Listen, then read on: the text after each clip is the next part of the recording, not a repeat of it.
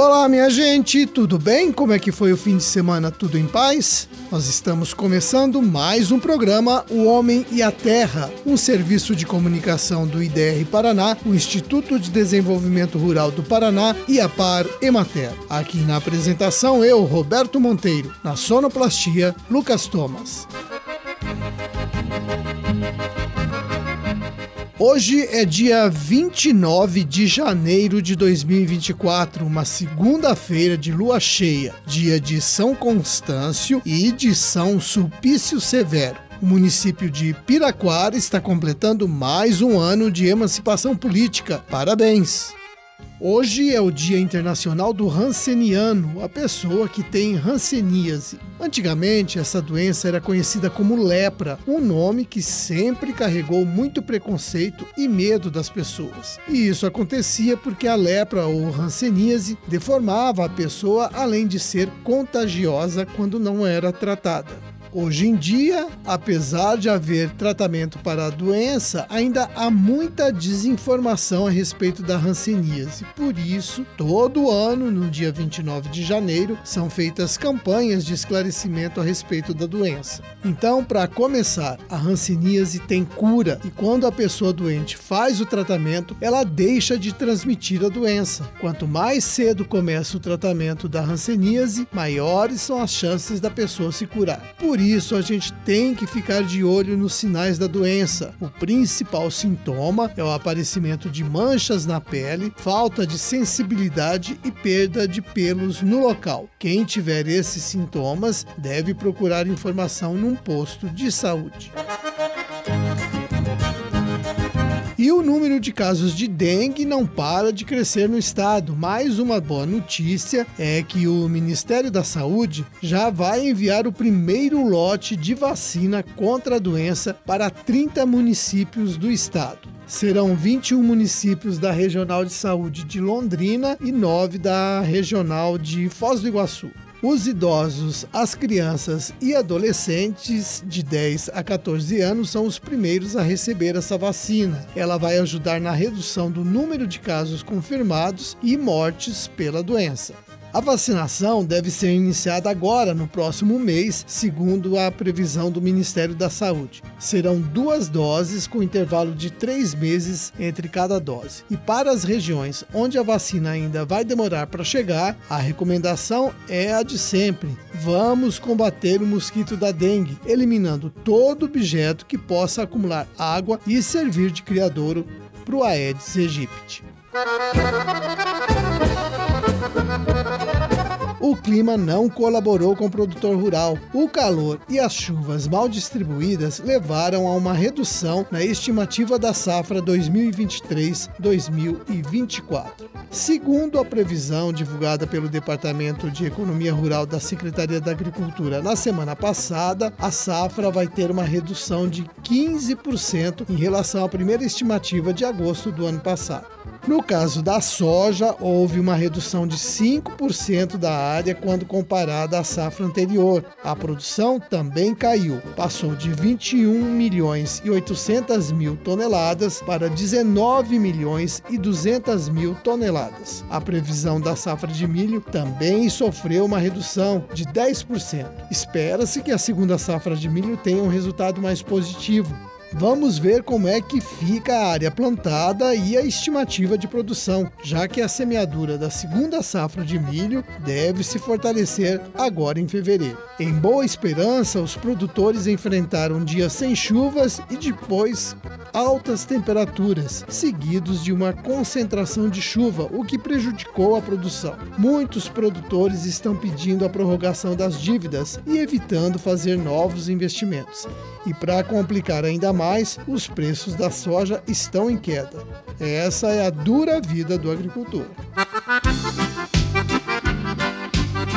O cultivo de olerícolas é uma das atrações do espaço do IDR Paraná no Show Rural Copavel deste ano. A área foi preparada com diversas variedades para mostrar aos visitantes tudo o que é preciso fazer para se ter uma boa produção de hortaliças. Mas quem fala para a gente a respeito do trabalho com olericultura é o Elcio Pavan, do IDR Paraná de Cascavel. Ouçam aí. A proposta da olericultura contempla a produção de hortaliças em ambiente protegido, ou seja, em estufa. São tomates de diversas cultivares, plantados em vasos e também no solo, desde mini tomates tipo salada ou saladete tipo italiano. Também algumas cultivares de pimentão de diversas cores, pepino tutorado tipo indústria e também o feijão vagem. Destacaremos a importância do manejo adequado de todos os fatores que interferem no bom desenvolvimento da planta. Estou me referindo ao solo, à nutrição, um solo bem corrigido, com uma boa disponibilidade de nutrientes e também adubação de cobertura, procurando atender a demanda da planta em termos de nutrientes no decorrer do seu desenvolvimento. Também não podemos deixar de falar da qualidade das mudas, mudas bem desenvolvidas, vigorosas, com bom desenvolvimento eh, e uma boa relação da parte aérea em relação ao volume radicular. Eh, a temperatura, que é um fator muito importante, haja vista esses períodos eh, que tivemos aí de temperaturas extremas, próximo de 40 graus. Não há muito o que se fazer, mas algumas é, ações simples podem fazer a diferença e minimizar o estresse para a planta, como por exemplo o uso do pé direito elevado da estufa, permitindo uma boa ventilação, é, o solo coberto de forma permanente, o uso de tela de sombreamento nos períodos mais quentes do dia são é, diversas medidas simples que podem fazer uma boa diferença. E a questão da irrigação é fundamental também, o controle no sentido não só da falta, mas o excesso também pode ser um, um problema. E por consequência de todos esses cuidados, tem a questão da sanidade da planta, ou seja, a suscetibilidade da, da planta ao ataque de pragas e doenças é, é menor à medida em que a planta é desenvolvida é, num ambiente é, de baixo estresse. E para complementar esse manejo fitossanitário, é, há a necessidade de se lançar mão de alguns bioinsumos, né? no nosso caso aqui, o destaque para o uso do óleo de nim e também o Bacillus thuringiensis. Com esses cuidados básicos, temos tido é, um bom desenvolvimento de, de plantas, é, um resultado muito bom que pode ser conferido pelo visitante é, em loco aqui no evento no período de 5 a 9 de fevereiro. Tá aí, minha gente, quem for ao show rural pode chegar lá no estande de Olericultura, conversar com o Elcio e tirar todas as dúvidas.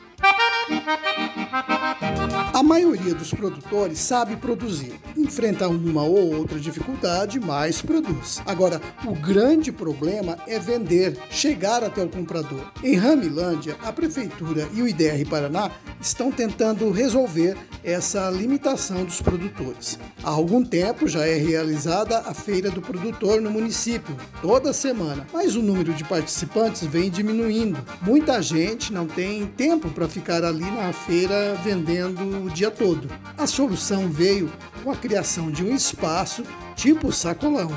O Flávio Vilela do IDR Paraná de Ramilândia, me disse que vai funcionar assim: o produtor deixa as hortaliças no local, registra a entrega e depois recebe pelo que foi vendido. A prefeitura vai ceder um espaço e um funcionário para atender o público. O sacolão de Ramilândia começa a funcionar depois do show rural. A sala vai ficar no térreo do prédio da Câmara Municipal e vai atender o público de segunda a sexta, das 8 da manhã às 6 da tarde e aos sábados, das 8 até o meio-dia. 15 produtores já estão inscritos para entregar a produção no local. Sucesso então para os produtores que estão participando do Sacolão de Ramilândia. Minha gente, era esse o nosso recado de hoje. Eu deixo um abraço a todos vocês e amanhã o Amarildo volta a apresentar o programa. Então, fiquem com Deus e até o próximo programa O Homem e a Terra. Tchau!